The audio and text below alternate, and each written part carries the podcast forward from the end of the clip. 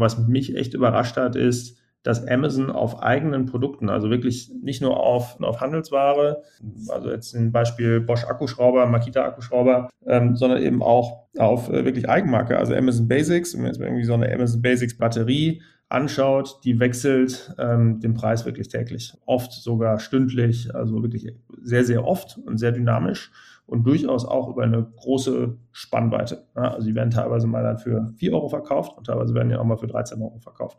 So, und gleichzeitig schaut man dann auf die Third-Party-Seller, also insbesondere im Bereich Private Label, da kommen wir wieder auf dieses Thema, habe ich meine Buybox exklusiv oder kompetitiv, aber ich vergleiche das jetzt mal insbesondere mit dem Thema exklusive Buybox, also Private Label Seller. Und was, was wir da eben sehen, und es ist ganz klar, dass die meisten Seller die Strategie haben, die Preise sehr konstant zu halten und, und in vielen Fällen halt einmal im Jahr irgendwo eine Preisanpassung machen oder einfach nur eine Preisanpassung machen, wenn irgendeine Art von Trigger da ist, wenn die, wenn die Einkaufspreise steigen oder irgendwas derartiges.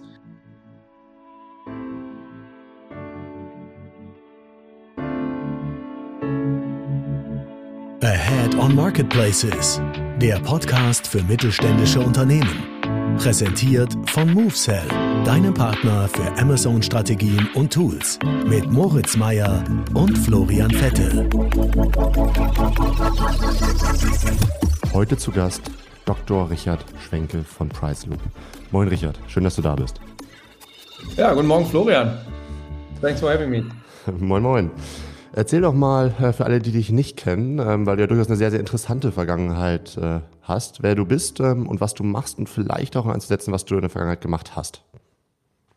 Ja, sehr gerne. Ich bin, ähm, ich bin Richard, ich bin Mitgründer bei PriceLoop. Da geht es um das ganze Thema AI im E-Commerce, ähm, insbesondere um das Thema ähm, Pricing in dem Fall.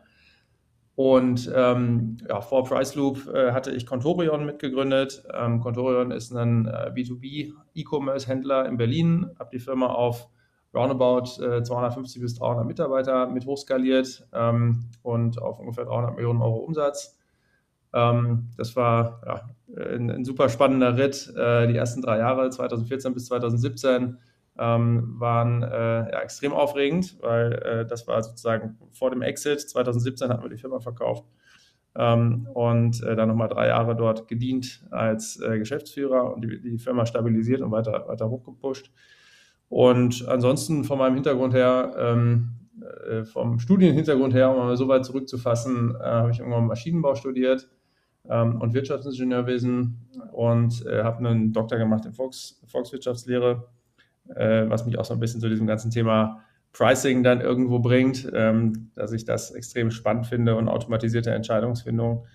Ähm, und zwischen dem Studium und der Contorion-Gründung war ich dann irgendwann auch mal ähm, viereinhalb Jahre bei McKinsey in der Strategieberatung. Ja, und habe da unter anderem auch Klienten im Bereich äh, Retail und E-Commerce beraten und tatsächlich unter anderem auch zum Thema, zum Thema Pricing. Wow, ähm, Bilderbuch-Lebenslauf würde ich sagen. Ähm, mal schauen, mal schauen, was da noch, was da noch zu kommt. Ähm, genau, Thema Price Loop. Äh, du hattest jetzt eben schon äh, das Ganze kurz, an, kurz angeführt. Ich denke, wir werden im Laufe der Session ähm, ja da einfach genauer drauf eingehen und mal auch besser verstehen, ähm, was ihr macht. Vielleicht willst du trotzdem noch kurz zwei, drei Sätze einmal einleiten, sagen, dass die Leute das greifen können. Ähm, und dann würde ich sagen, gehen wir auch direkt in das Thema Pricing auf Amazon rein.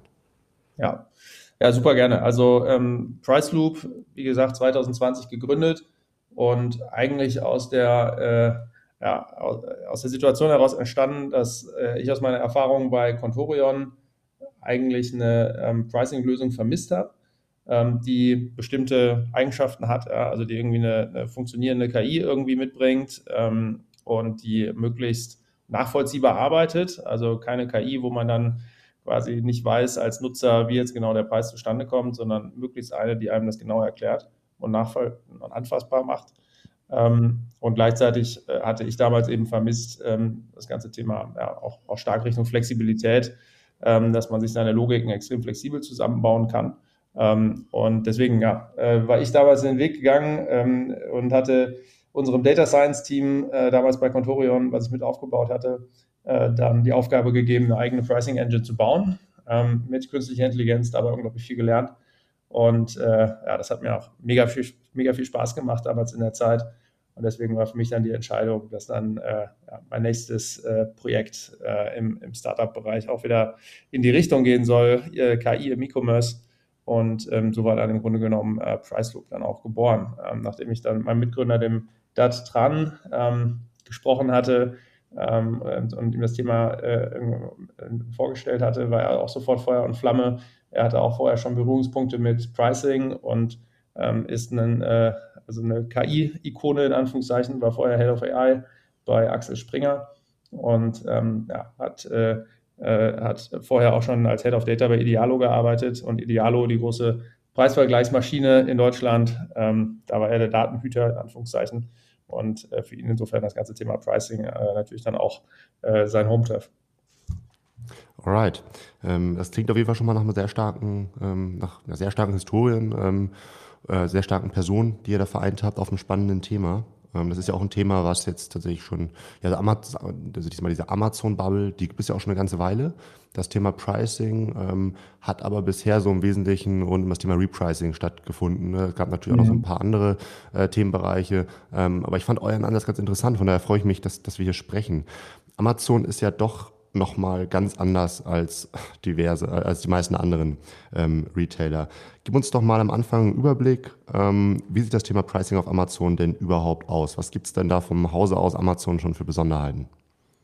Ja, ja gerne. Also ähm, auf Amazon ist ja immer das ganze Thema Buybox ähm, extrem äh, im Fokus.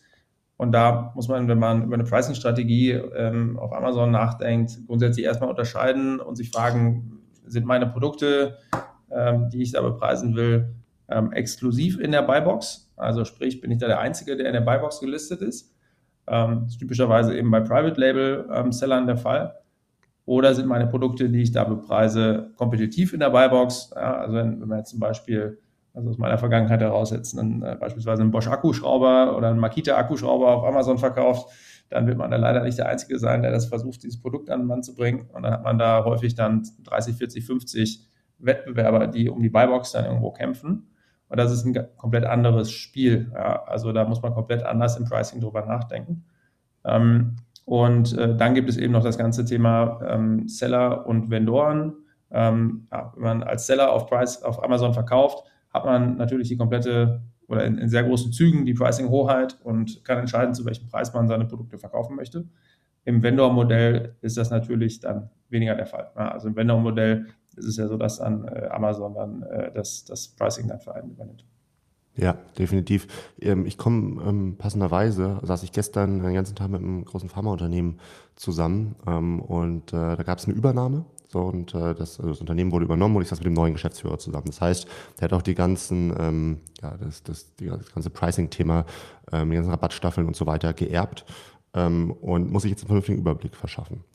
So, und wir hatten mit dem Unternehmen auch schon vorher gearbeitet auf Amazon. Das heißt, ähm, wir kennen natürlich grundsätzlich auch die Handelsstruktur und so weiter und haben uns einfach mal angeschaut, beziehungsweise haben, wir kannten das natürlich schon, aber haben ihm mal eingeführt, ähm, wie, äh, ja, wie, wie äußern sich eure Handelsstrukturen denn überhaupt auf Amazon? Ich sehe die Buybox immer gerne als so eine Art, ähm, ja, also eine Art äh, Tool zur Transparenz der eigenen, der, zur Transparenz der eigenen äh, Preisstrategie, die man eben mit seinen eigenen Händlern umsetzt.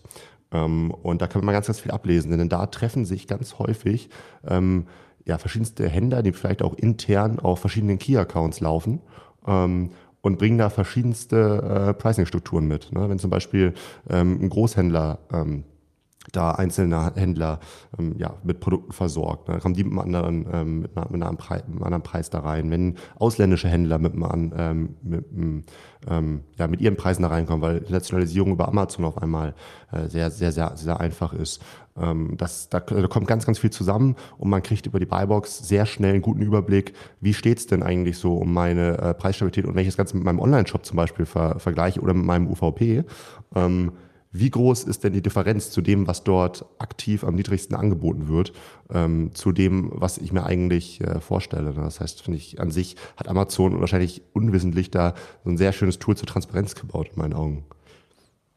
Ja, absolut. Also ähm, das Thema äh, ja, Preisabstimmung ähm, über Handelsstrukturen hinweg ähm, ist mir nicht nur von, von meiner Zeit jetzt hier bei Price Group bekannt, sondern eben auch äh, aus meiner Zeit bei Contorion ähm, war es relativ allgegenwärtig, dass wir dann ähm, Marken verkauft haben als Handelspartner ähm, und diese Marken selber dann auch direkt verkauft haben.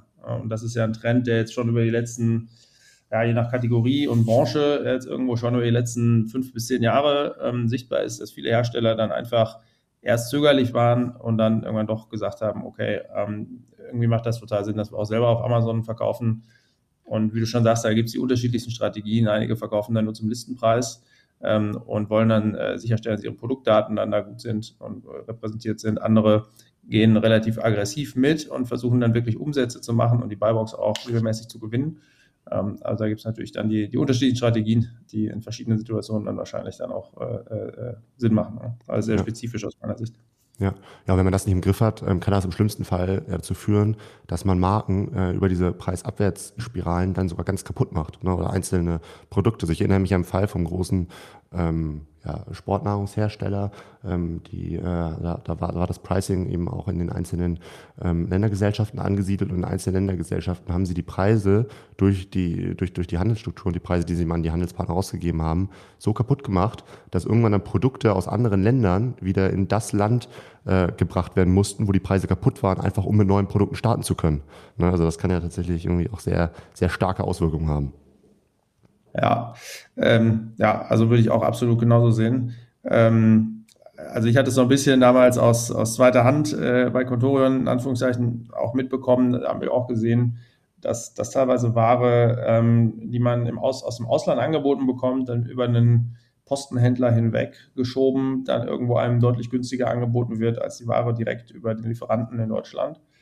Ähm, und solche Situationen sind halt vor allen Dingen bei Topsellern, bei bestimmten Marken, die halt da ähm, so eine Preisstrategie fahren, ähm, um das mal ganz neutral zu sagen, ähm, äh, ja, dann eben immer wieder aufgetreten. Und ähm, wenn man sich dagegen entscheidet, das Spiel mitzufahren, dann verliert man einfach als Händler natürlich den Umsatz. Wenn man sich dafür entscheidet, das Spiel mitzufahren, dann äh, äh, ja, ist natürlich irgendwie erstmal ein, ein komischer Aufwand und Logistikaufwand.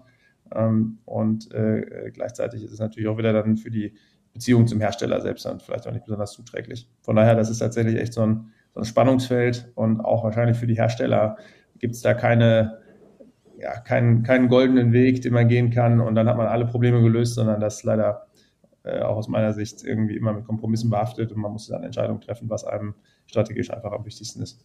Ja, also wir kennen ja genau diese Gespräche, weil sie mit vielen Herstellern führen, ähm, die einfach aus historisch gewachsenen Vertriebsstrukturen kommen und durch diesen immer globaleren äh, Vertrieb beziehungsweise irgendwo auch zentrierten Vertrieb über die, über die Marktplätze ähm, ist es natürlich irgendwie eine ganz klare Fragestellung, was ist der Wert eines einzelnen Handelspartners? Ne? Und ähm, früher war das vielleicht irgendwie über den stationären ähm, Store oder über einen Online-Shop zusätzliche Sichtbarkeit. Aber wenn sich alle auf Amazon auf einer Produktseite treffen, ähm, ist das eben nicht mehr gegeben. Das heißt, man muss es irgendwie anders bewerten. Das heißt, irgendwie veredelt der Handelspartner zum Beispiel meine Produkte, bietet der Services, die ich nicht biete und so weiter. Und das ist dann irgendwie eine Daseinsberechtigung. Ähm, aber das Thema zusätzliche Sichtbarkeit trifft eben auf ganz, ganz viele nicht mehr zu und weil sich eben alle auf Marktplätzen treffen. Und dementsprechend findet auf Herstellerseite ein ganz großes Umdenken statt und das ist nicht einfach, weil ähm, gerade Vertriebsabteilungen ja intern auch nicht von heute auf morgen aufgebaut sind, sondern das ist nur eine gewisse Zeit gewachsen. Da gibt es dann äh, natürlich auch Provisionen und so weiter. Ähm, und man will nicht einfach irgendwelche Handelspartner verlieren, obwohl es an sich gesamtstrategisch der Marke halt schadet. Ähm, weshalb halt immer mehr Hersteller sagen, okay, wir setzen halt, wir, wir, wir fragen uns halt, wie wir zukünftig unsere Marke und Produkte so platzieren können, dass wir da weniger Handelsdruck halt drauf haben, beispielsweise über exklusive Linien, wo Handelspartner auch ausgeschlossen sind, in diesem Private-Label-Bereich oder D2C-Bereich oder über neue Gebindegrößen, ähm, wo dann äh, neue ERN einfach aufgepackt wird, ähm, was dann aber nicht an äh, Handelspartner rausgegeben wird oder eben das gänzlich neue Marken geschaffen werden. Äh, also ähm, da sehen wir auf jeden Fall gewisser Druck, der da ist ähm, und die Reaktion von vielen etablierten Herstellern, Schrägstrich Marken, ähm, die da diesen Weg halt gehen. Und ich bin der festen Überzeugung, das müssen sie auch, denn äh, diese, diese Marktplatzstruktur, diese Buybox-Mechanismen, zwingen sie dazu. Und ähm, entweder schaut man dieser Preisabwärtsspirale weiter zu und sieht, wie irgendwie auch das Vertrauen der Konsumenten schwindet, weil man irgendwie nicht ernsthaft sich darauf verlassen kann, was jetzt irgendwie ein Preis ist. Wenn ich im Online-Shop irgendwie 30, 40 Prozent höher anbiete als auf Amazon, weiß ich nicht, ob das so zum Vertrauen der Konsumenten in die Marke halt bei, mhm. beiträgt. Ne? Ja.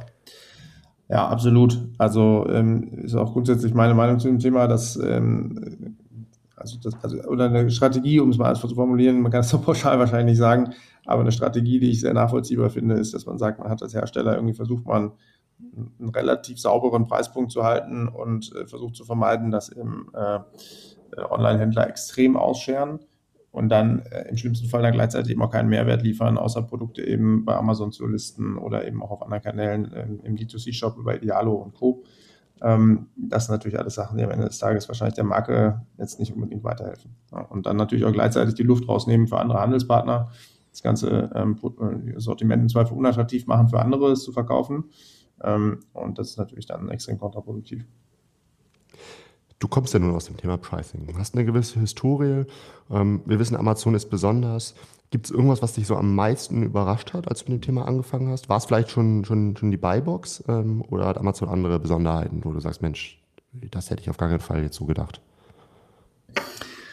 Hm, ja, also eine Sache fand ich, fand ich echt besonders spannend, ähm, als ich mich ein bisschen tiefer in das Thema Amazon Pricing äh, reingegraben habe. Ähm, und das ist nach wie vor immer noch der Vergleich zwischen Amazon verkauft direkt, also dieses Amazon 1P ähm, und Amazon und, und Seller verkaufen als, als Marktplatzteilnehmer, also Amazon, Amazon Third Party. Ähm, und äh, das finde ich insgesamt ein super spannendes Thema, weil das ist bei Amazon als Marktplatz schon ähm, ja, relativ äh, einzigartig, ähm, dass man das so sieht, dass eben der Marktplatzbetreiber selbst eben auch massiv selber mitverkauft und mitbietet auf ganz vielen Produkten. Ähm, und äh, ja, das hatte ich mir natürlich dann auch im Kontext vom Pricing auch mal genauer angeschaut. Und was mich echt überrascht hat, ist, dass Amazon auf eigenen Produkten, also wirklich nicht nur auf ähm, Handelsprodukten, auf Handelsware, ähm, also jetzt zum Beispiel Bosch Akkuschrauber, Makita Akkuschrauber, ähm, sondern eben auch auf äh, wirklich Eigenmarke, also Amazon Basics, jetzt irgendwie so eine Amazon Basics Batterie oder so, das ist eine der Topseller-Kategorien in dem Bereich so eine Amazon Basics äh, äh, Batterie anschaut, die wechselt ähm, den Preis wirklich täglich und oft sogar stündlich, also wirklich sehr, sehr oft und sehr dynamisch und durchaus auch über eine große Spannweite. Also die werden teilweise mal dann für 4 Euro verkauft und teilweise werden die auch mal für 13 Euro verkauft. Ähm, so, und gleichzeitig schaut man dann auf die Third-Party-Seller ähm, und da, also insbesondere im Bereich Private Label, da kommen wir wieder auf dieses Thema habe ich meine Buybox exklusiv oder kompetitiv, aber ich vergleiche das jetzt mal insbesondere mit dem Thema exklusive Buybox, also Private Label Produkte, Private Label Seller und was, was wir da eben sehen, und es ist ganz klar, dass die meisten Seller die Strategie haben, die Preise sehr konstant zu halten. Und wenn es, ja, und, und in vielen Fällen halt einmal im Jahr irgendwo eine Preisanpassung machen oder einfach nur eine Preisanpassung machen, wenn irgendeine Art von Trigger da ist, wenn die, wenn die Einkaufspreise steigen oder irgendwas derartiges. Ähm, aber ansonsten die Strategie haben, die Preise extrem konstant zu haben. Und das war schon was, ich dachte, okay, krass, ähm, finde ich extrem überraschend und sieht gleichzeitig aber auch nach einem großen Potenzial aus, wenn man da einfach mal so drauf guckt. Mhm. Ja. Ja, ist ja irgendwo auch nachvollziehbar. Ne? Ich meine, wenn man letztendlich mal außer von Amazon denkt, ne? ich hatte das mal gelesen von einem, ähm, ja, von einem großen Freizeitparkanbieter und äh, die haben da ja häufig dann eben auch so die, die Hoheit über alle Läden, alles, was dort äh, verkauft wird. Ähm, und äh, in dem Moment, wo, wo man irgendwie 30 Grad plus hat, ähm, ja, ist es doch irgendwie auch logisch, dass das, dass das Eis mal 40 Cent mehr kosten kann und dass es dann wahrscheinlich irgendwie nochmal trotzdem sehr, sehr gut funktioniert. Ja, und ähm, das ist ja schon so etwas, wo an sich, ja, wo man sagt, okay, wieso wird es nicht auf Amazon übertragen? Und deshalb fand ich das auch sehr interessant, ne, als äh, wir, wir uns da kennengelernt haben. Ähm, und äh, du sagst, Mensch, ich sitze jetzt auf dem Thema. Ähm, wir kennen das ja auch in den Advertising-Technologien, dass da ähm, viel irgendwie mit schon mit, mit Automatisierung, ähm, mit künstlicher Intelligenz und so weiter gemacht wird und viel ähm, einfach regelmäßig Anpassungen durchgeführt werden. Das macht ja auch keinen Sinn, ein Gebot ähm, einfach äh, dauerhaft bestehen zu lassen, wenn sich einfach Faktoren, äh, Variablen ähm, ändern. So, trotzdem findet das im Bereich Pricing, gerade jetzt auch bei diesen Private Label Sellern, ähm, D2C-Marken und so weiter, ähm, nicht statt. Ähm, wie, wie erklärst du dir das? Ähm ja, also ähm, wir sind ja im Austausch mit vielen Sellern und ähm, es gibt also einige, ähm, ja, äh, äh, ich, ich, will nicht sagen Mythen ähm, über Amazon, aber teilweise ja, gibt es da einige Vermutungen, wie dieser Amazon-Algorithmus dann am Ende des Tages funktioniert, der über die Buybox entscheidet und auch über das Product Ranking, was ja auch mal extrem zentral ist, ähm, dass man als Private Label Seller möchte, dass die eigenen Produkte natürlich in der Suche, wenn Kunden danach suchen, möglichst weit oben stehen. Ja. Ähm, und äh, es hat sich die, äh, so ein bisschen die Sorge verbreitet, dass Amazon Preisänderungen an sich äh, abstrafen würde ähm, und äh, dadurch dann irgendwo das, das Ranking sich vielleicht verschlechtern würde. Ja, das ist irgendwie eine Sorge, die wir, die wir hören oder eine Begründung dafür.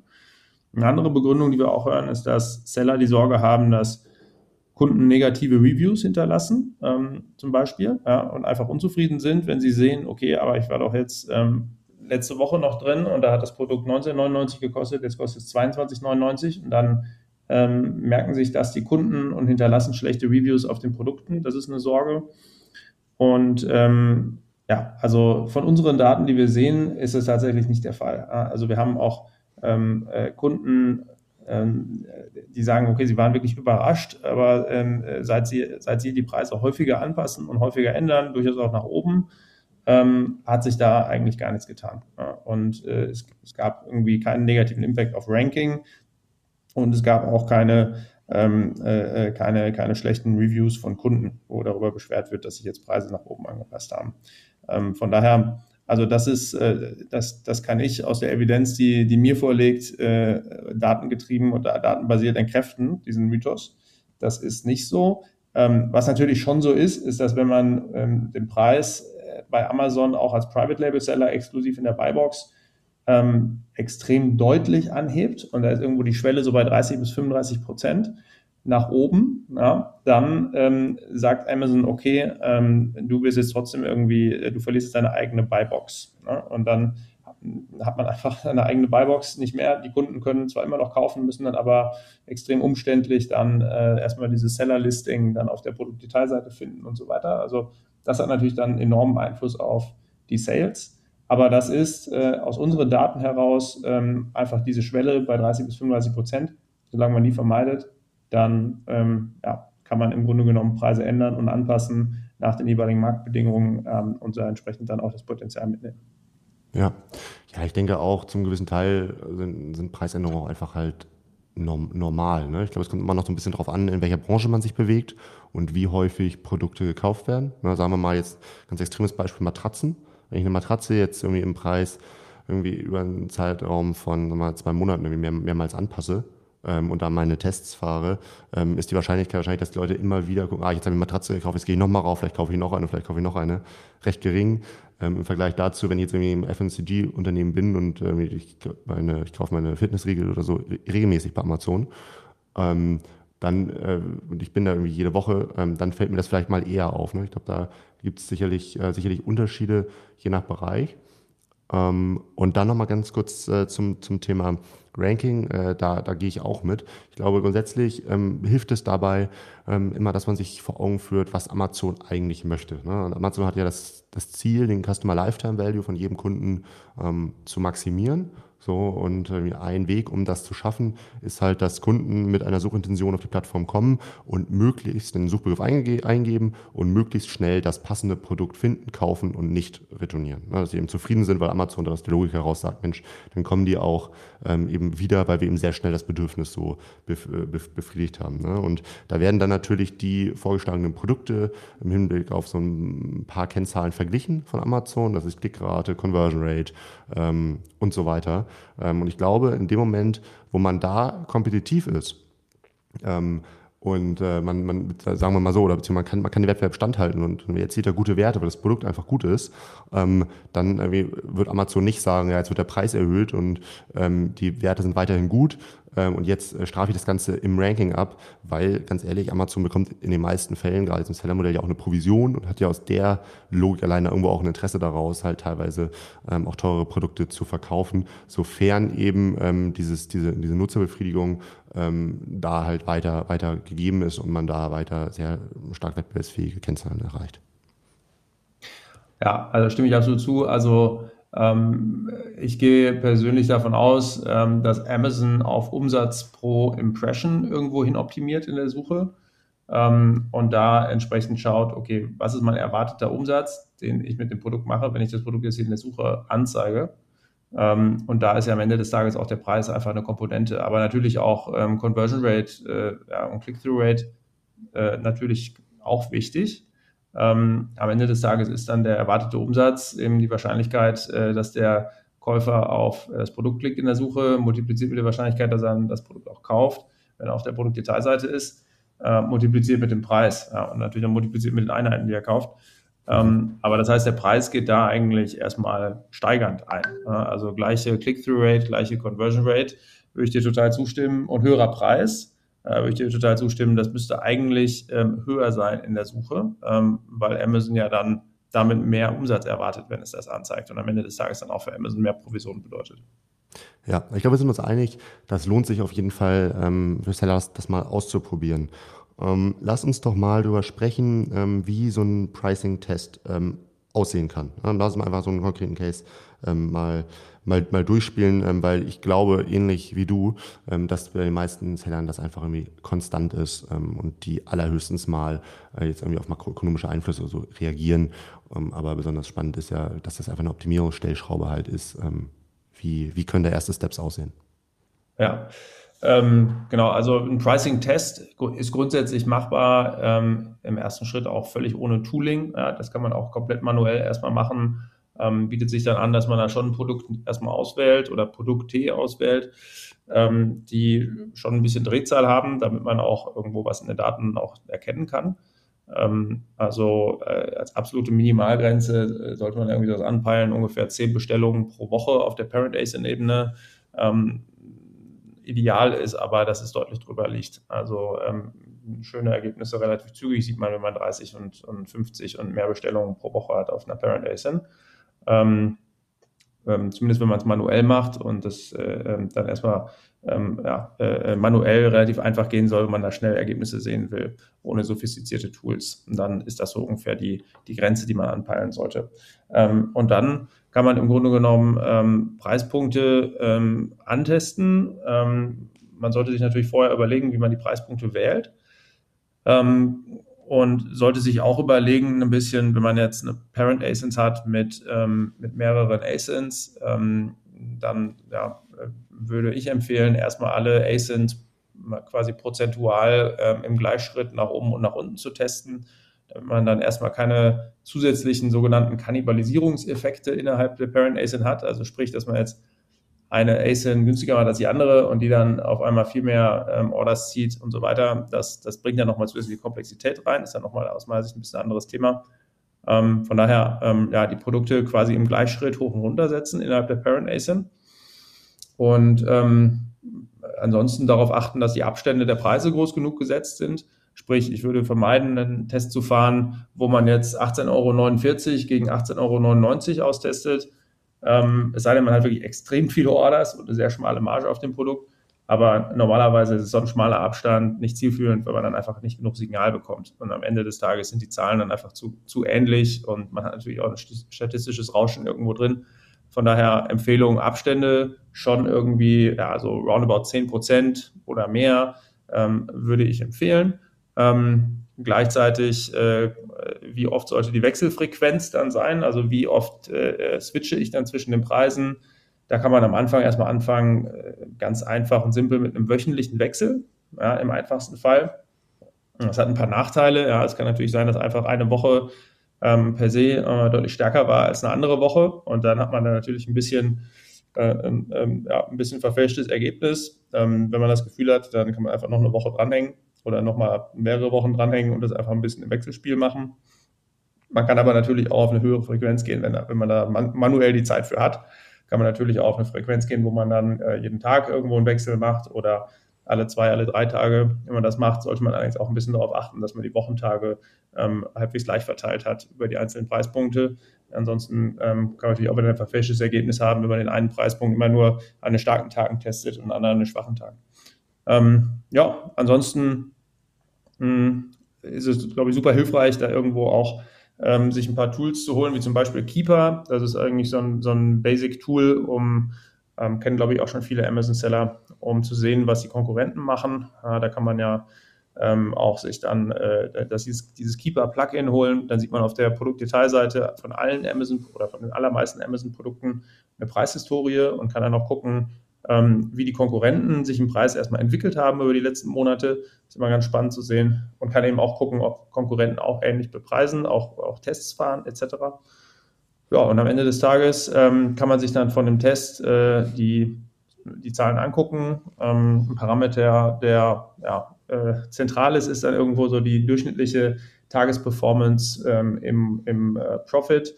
Ähm, zum Beispiel kann man sich da die PC2 angucken, also die Profit Contribution 2, ähm, sprich nach äh, Cost of Goods Sold und nach den Amazon Fees.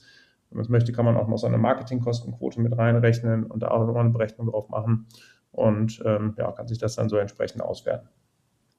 So, das war es jetzt mit der ersten Folge zum Thema Pricing. Weil Richard und ich aber noch so viele spannende Themen zu besprechen hatten, haben wir einfach uns dazu entschieden, eine Doppelfolge daraus zu machen.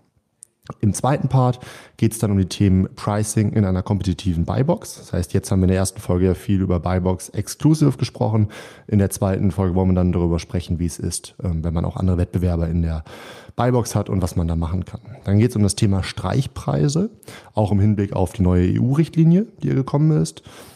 Preiskalkulation auf Amazon. Da gibt es ja wirklich sehr viel, was man berücksichtigen kann, wie zum Beispiel Amazon Werbung. Wie rechnet man das ein? Was sind Best Practices?